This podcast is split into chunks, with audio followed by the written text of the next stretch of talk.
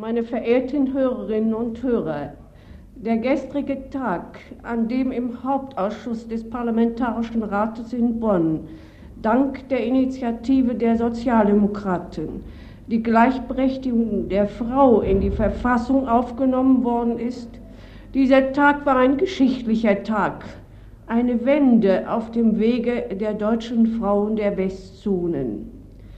Lächeln Sie nicht, es ist nicht falsches Pathos einer Frauenrechtlerin, das mich so sprechen lässt. Ich bin Jurist und unpathetisch und ich bin Frau und Mutter und zu frauenrechtlerischen Dingen gar nicht geeignet. Der gestrige Tag, von dem Elisabeth Selbert in dieser historischen Aufnahme spricht, war der 17. Januar 1949. Die Rechtsanwältin und Notarin aus Kassel, eine der vier Mütter des Grundgesetzes, war am Ziel. Gegen den anfänglichen Widerstand selbst der eigenen SPD-Parteigenossin Frieda Nadig hatte sie es geschafft, den Gleichheitssatz im Grundgesetz Artikel 3 Absatz 2 zu verankern. Männer und Frauen sind gleichberechtigt. Unter den berufstätigen Frauen hatten es die Juristinnen bis dahin in Deutschland besonders schwer. Die Rechtswissenschaft beschäftigt sich nämlich mit Macht- und Ordnungsfragen. Und die Vorstellung von der natürlichen Hierarchie der Geschlechter, der gottgewollten Vorherrschaft des Mannes über die Frau, vereinbarte sich schlecht mit der Frau als Richterin. Männer richten nach Gründen. Das Weibesurteil ist seine Liebe, dichtete Friedrich Schiller. Erst rund 100 Jahre danach, später als im europäischen Ausland, wurden Frauen in Deutschland zum Jurastudium zugelassen. Baden hatte dabei im Jahr 1900 die Nase vorn, 1904 gefolgt von Württemberg. Und unter den Nationalsozialisten waren es die Juristinnen, die 1934 als eine der ersten Berufsgruppen aus dem Staatsdienst wieder entfernt wurden. Noch lange galt das Wort eines Referenten auf dem Deutschen Richtertag, der 1921 in Leipzig weniger poetisch als Friedrich Schiller, dafür aber umso deutlicher gesagt hatte, die Frau ist als Richterin ungeeignet. Das ist nun mehr als 80 Jahre her. Wo stehen Frauen in der Justiz heute?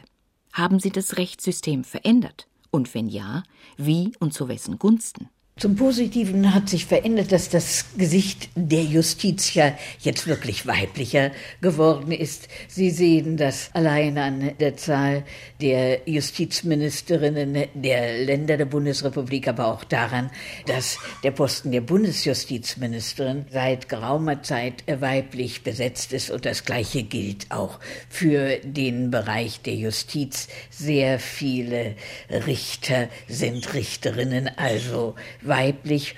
Ich selbst habe ja auch eine Tochter, die inzwischen Vorsitzende Richterin in einem Landgericht ist und drei Kinder hat. Jutta Limbach war von 1994 bis 2002 Präsidentin des Bundesverfassungsgerichtes und davor unter anderem Justizsenatorin in Berlin. Sie ist heute Präsidentin des Goethe-Instituts. Laut Statistik des Bundesjustizministeriums sind inzwischen rund ein Drittel aller Richterstellen an Amts- und Landgerichten mit Frauen besetzt. An den Oberlandesgerichten und den Bundesgerichten dünnt sich die Zahl der Richterinnen allerdings wieder merklich aus. Bei den Oberlandesgerichten reduziert sie sich auf ein Viertel, beim Bundesgerichtshof sinkt sie noch weiter auf 15 Prozent. Interessant ist jedoch, obwohl nur relativ wenige Frauen am Bundesgerichtshof sind, stellen sie ein Drittel der Senatsvorsitzenden. Frauen in der Justiz sind nicht nur zahlreicher geworden. Junge Juristinnen haben inzwischen auch, was vor 30 Jahren noch fehlte, Vorbilder. Frauen, die ihren Weg bis in die Spitzen der Justiz und in die Politik gemacht haben und die zeigen, wie es geht. Lore Maria Peschel-Gutzeit begann ihr Jurastudium in den 50er Jahren. Sie war unter anderem zweimal Justizsenatorin in Hamburg und einmal Justizsenatorin in Berlin. Heute arbeitet sie als Anwältin. Als ich äh, studierte in Hamburg, das erste, zweite Semester, mm, waren wir insgesamt drei Frauen bei Hunderten von Kollegen, also Kommilitonen im Hörsaal. Und wir hatten einen sehr berühmten Professor, einen Römischrechtler, der marschierte da vorne auf und ab und dozierte, wie das eben solche Leute so machen. Und er bildete Fälle. und äh, schoss mit diesen Fällen im Allgemeinen auf die erste oder zweite Reihe los und verlangte, dass man die löste, die Fälle. Es gab eine Kollegin, die war unerschrocken und setzte sich in die erste Reihe. Es ereilte sie das Schicksal. Professor Rape, so hieß er, bildete einen Fall und sagte, bitte wollen Sie den lösen. Ihr fiel nichts ein, sie blieb stumm. Darauf fragte er mit säusender Stimme, sagen Sie mal, welches Semester sind Sie eigentlich? Und sie sagte vielleicht drittes oder viertes, sagen wir das mal. Da sagte ach, da haben Sie ja schon sehr viel Geld ausgegeben, um an einen Mann zu kommen. Ja, und da regte sich keine Hand im ganzen Hörsaal. Nicht? Das waren so unsere Anfänge. Also wer damals Jura studierte, wusste, dass er also bestenfalls ignoriert wird, aber auch gerne mal so einen mitkriegte, so in dieser Art. Also ich habe immer wieder erlebt, wenn ich gute Arbeiten schrieb, hieß es, naja gut, also schön, das macht ja alles sein, aber nach dem Motto, blindes Huhn findet auch mal ein Korn. War ich aber nicht so gut. Hieß es, naja, wer hat eigentlich gesagt, dass Frauen studieren müssen, Jura studieren müssen? Hast du das auch noch so erlebt? Ja, ne? Aber ja, also wenn einem mitgeteilt wird, dass man ja vielleicht also Examen machen kann, weil man also über dem Bett noch irgendwo eine Urkunde braucht, aber man doch sicherlich nicht auf die Idee kommt, dass man also den jungen, aufstrebenden Familienvätern die Möglichkeit zum Brotverdienen wegnimmt. Das war mein Prüfungsgespräch im ersten Staatsexamen vor Beginn der mündlichen Prüfung. Man wird erstmal vor die Frage gestellt und hinterher wird dann gesagt, naja, Strafrecht brauchen Sie ja nicht zu können, aber wenn Sie uns jetzt mal erzählen, wie der von Ihren Kollegen schon als Diebstahl und Yachtfrevel dargestellte Fall jetzt auch noch in den Kochtopf kommt, dann haben Sie Ihre Frage hier ausreichend gelöst. Sagen Sie uns doch mal ein Rezept. Was würden Sie denn mit dem Hasen im Kochtopf machen? Das war meine Prüfungsfrage im Strafrecht. Karin Schubert bekleidet seit insgesamt elfeinhalb Jahren das Amt einer Justizministerin und ist zurzeit Justizsenatorin in Berlin.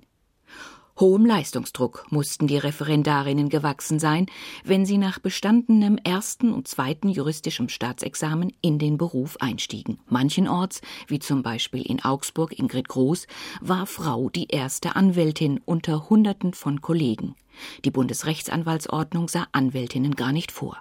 Ausnahmslos alle erwartete viel, viel Arbeit, auch die angehenden Richterinnen Schubert und Peschel-Gutzeit. Als Proberichterin ist mir passiert, dass ich in eine vollkommen abgesoffene Kammer kam.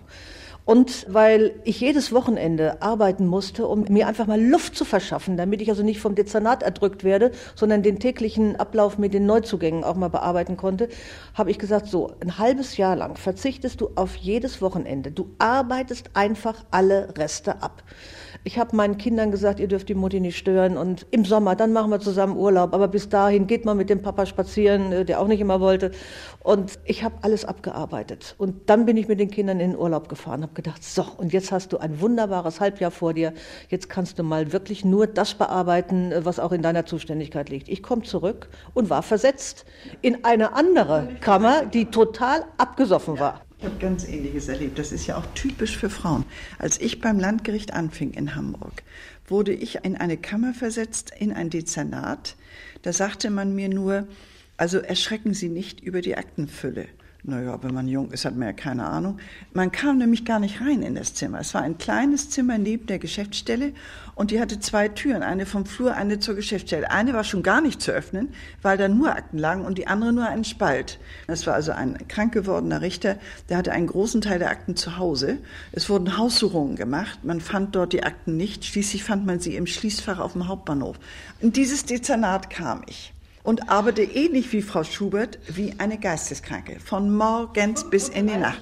Die Mitmänner, die lachten sich tot. Alle lachten sich so ins Fäustchen, mal sehen, wie lange sie das durchhält. Viele junge Juristinnen wollten eine männlich geprägte Justiz mit ihrer Arbeit verändern. Reformbedarf gab es in allen Bereichen des deutschen Rechts, denn seitdem dank Elisabeth Selberts Initiative der Gleichheitssatz im Grundgesetz stand, verstießen Gesetzesregeln in allen Rechtsgebieten gegen den Grundsatz von der rechtlichen Gleichheit von Mann und Frau. Das wirkte sich insbesondere im Ehe- und Familienrecht aus, aber auch im Arbeitsrecht, im Rentenrecht oder im Strafrecht.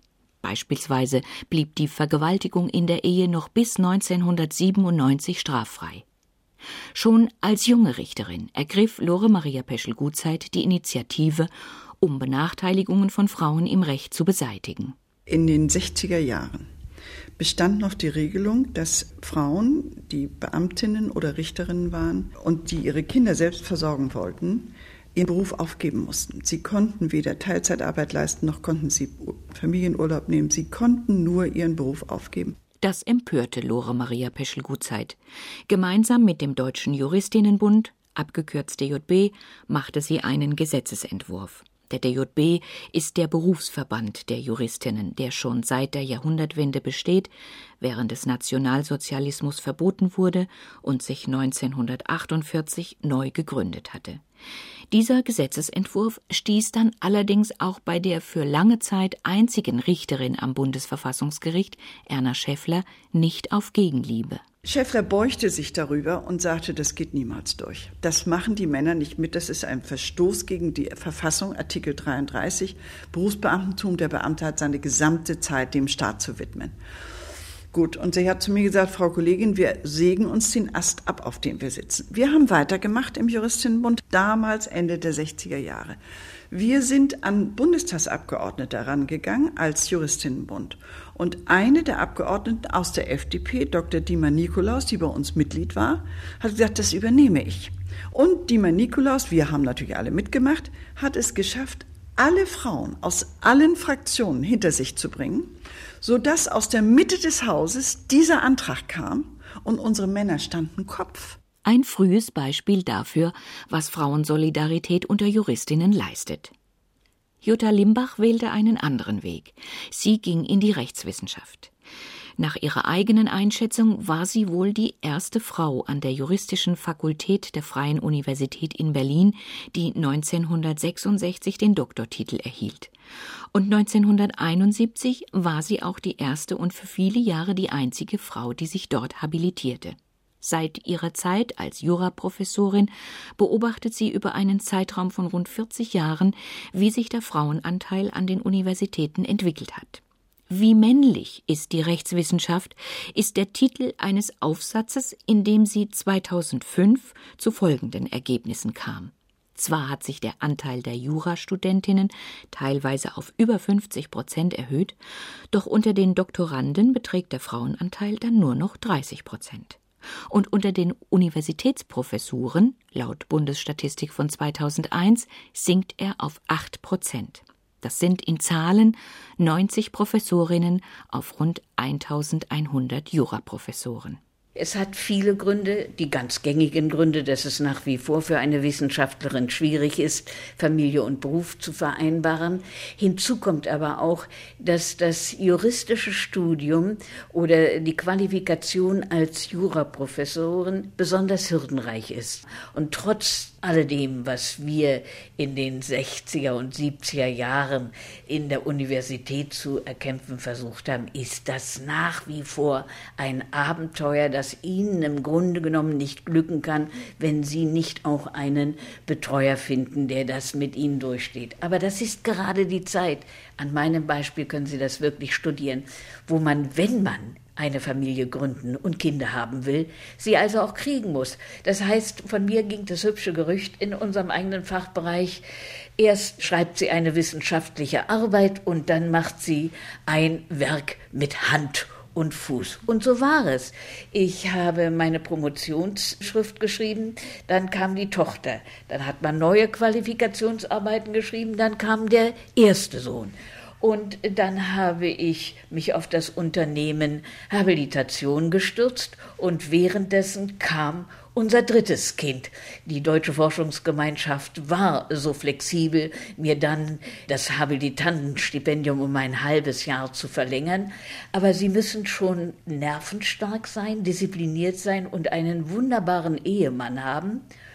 Und, wie ich hinzusetze, gesunde Kinder, um das nebeneinander durchzustehen. Und das ist nicht jeder Frau's Sache. 1989, im Jahr der Wende, wurde Jutta Limbach als erste unter den drei hier vorgestellten Juristinnen Senatorin für Justiz in Berlin. Da war nicht nur, aber auch für Lore Maria Peschel-Gutzeit längst klar. Das muss man einfach wissen, als Frau an der Spitze. Man muss wissen, aha, ich gehe in den Kampf. Es ist ja nichts anderes als ein Kampf. Und ich höre artige Floskeln und alle sind entschlossen, mir nicht zu helfen. Also muss ich doch mal gucken, wie ich da durchkomme.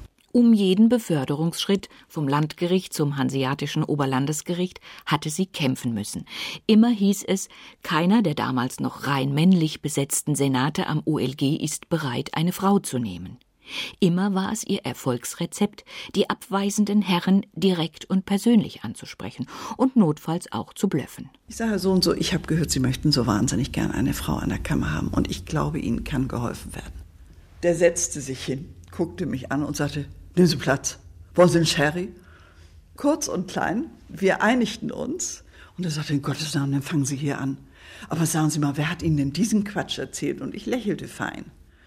Also auch da, nur dadurch, dass man hingeht in die Höhle des Löwen und sagt, das lasse ich mir doch gar nicht sagen, der nimmt keine Frau. Vielleicht erklärt er mir das mal, wieso nicht?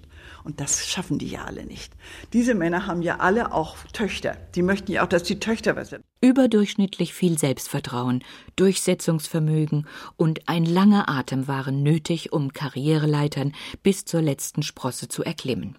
Dass es noch immer relativ wenigen Frauen gelingt, von 26 Oberlandesgerichten haben im Jahr 2006 nur drei eine Präsidentin, das erklärt sich teilweise auch daraus, Frauen verhalten sich anders als Männer, wenn es um ihren beruflichen Aufstieg geht. Ich habe das ja durchaus noch in Berlin erlebt, als ich hier Justizsenatorin war, dass wir ja nach dem äh, Fall der Mauer in die Situation gekommen sind, sehr plötzlich fünf Amtsgerichtsdirektorenposten neu zu besetzen und habe natürlich zuallererst bei mir bekannten Richterinnen nachgefragt, denn die Zahl der übrigen Direktoren war weitgehend männlich. Und immer kam zuerst diese Frage, ja selbst als ich damals diesen Posten der Präsidentin des Kammergerichts zu besetzen hatte, trauen Sie mir das eigentlich zu?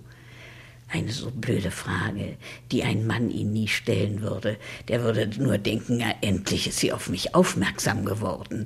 Und ich hoffe, dass künftige Frauengenerationen selbstbewusster sind, einfach dadurch, dass sie die Beispiele, die Vorbilder sehen und merken, mit so einer blöden Frage kann ich heute nicht mehr kommen. Nicht zuletzt wegen ihrer persönlichen Erfahrungen im Juristinnenberuf bekennen sich neben Jutta Limbach auch Lore Maria Peschel-Gutzeit und Karin Schubert ausdrücklich zur Frauenförderung. Solange Männer es sich leisten können, mit gleicher Leistung Positionen einzunehmen, die Frauen nicht erreichen, aus welchen Gründen auch immer.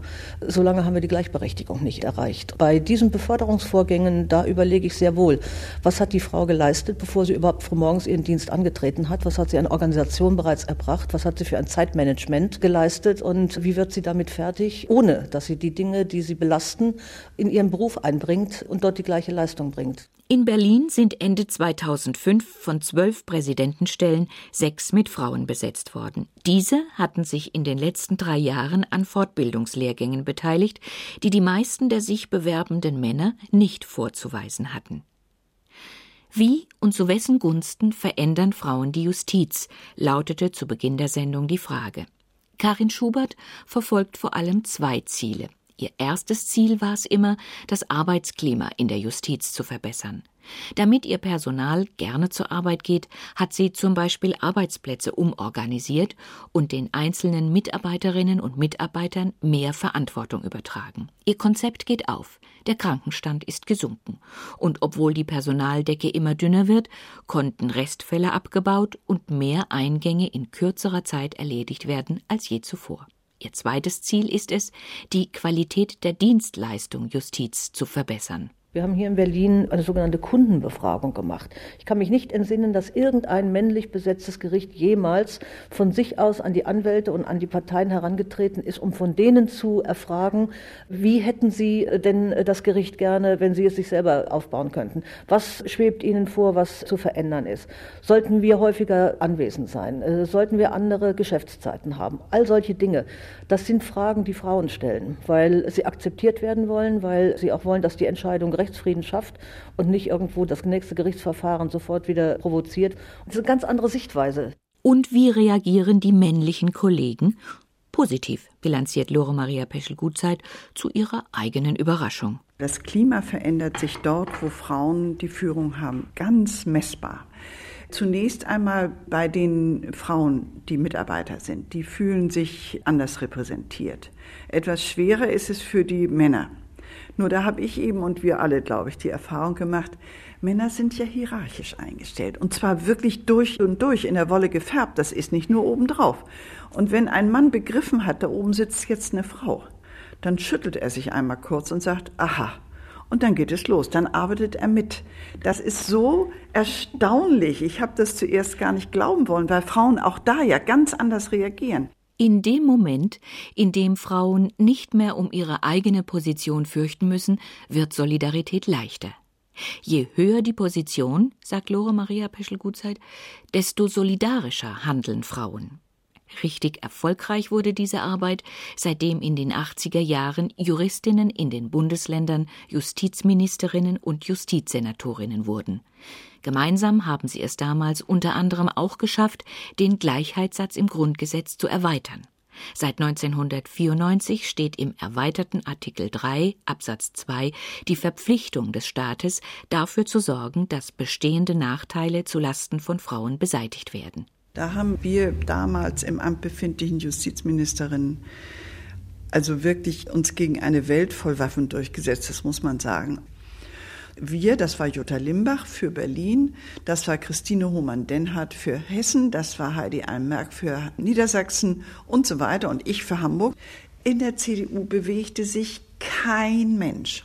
Und eines Tages bewegte sich plötzlich was in der CDU. Und wir sagten, was ist jetzt los? Sind da Krankheiten ausgebrochen oder was? Nein, es gab eine Weisung vom großen schwarzen Vorsitzenden. Und der sagte, wir haben bald Wahlen, nun tut mal was für die Frauen. Der kostenlose Anwalt bzw. die Anwältin für Opfer von Sexualstraftaten, meistens Frauen oder Kinder, verdankt sich diesem Zusammenwirken, ebenso wie die gesetzlich verankerte gewaltfreie Erziehung von Kindern. Nach langwierigen Beratungen konnte dazu Paragraph 1631 Absatz 2 ins bürgerliche Gesetzbuch aufgenommen werden. Kinder haben ein Recht auf gewaltfreie Erziehung. Körperliche Bestrafung, seelische Verletzungen und andere entwürdigende Maßnahmen sind unzulässig. Ich weiß, ich habe zweimal im Bundestag dazu geredet, nachts um 23 Uhr, weil das ja kein Thema war, was in dieser männerbetonten Gesellschaft gehört werden sollte. Und da habe ich gesagt, das ist mir egal, ob ich mittags rede oder nachts um 23 Uhr. Ich rede dazu. Und das sind so Sachen, die man manchmal zweimal, dreimal angegriffen hat, bis man sie endlich per Erfolg durchgekriegt hat. Im Moment der Gesetzentwurf zur Zwangsheirat, das eigenständige Aufenthaltsrecht für aus ihren Heimatländern verbrachte Minderjährige, die hier zur Zwangsheirat gezwungen worden sind, dass das also endlich durchgreift. Und man darf nicht locker lassen. Man muss einfach sagen, es ist wichtig, es nützt. Und deswegen werde ich so lange weitermachen, wie man mich lässt. Aber ich höre nicht auf, wenn ich noch kann. Frauen verändern die Justiz nicht nur in Führungspositionen. Auch die Rechtsanwältinnen tragen ihren Teil dazu bei. Lore Maria Peschel-Gutzeit stellt das fest, seitdem sie selbst in den letzten Jahren in Berlin als Anwältin praktiziert. Zu mir kommen nämlich sehr viele Männer, die kommen zu einer Frau, weil sie hoffen, die versteht sie besser. Das ist also überhaupt nicht auf Frauen beschränkt. Und das ist für mich eine ganz neue Erfahrung. Dass Frauen zu Frauen gehen, wissen wir alle seit langem. Und die Frauen aus den 70er Jahren, die Anwältinnen, die sich da zusammengeschlossen haben, das waren ja im Wesentlichen wirklich Frauenvertretungen. Die vertraten auch nur Frauen. Aber jetzt sind wir Anfang des dritten Jahrtausends und ich erlebe wirklich zu meiner großen Verblüffung, dass die Männer sich das auch untereinander zurufen und sagen, da kannst du hingehen, die hört dir wenigstens zu. Dass sich zunehmend, und viele andere Anwältinnen bestätigen das, Männer lieber von Frauen beraten und vertreten lassen als von ihren eigenen Geschlechtsgenossen, das gehört sicher zu den erstaunlichsten und am wenigsten erwarteten Veränderungen in der Justiz.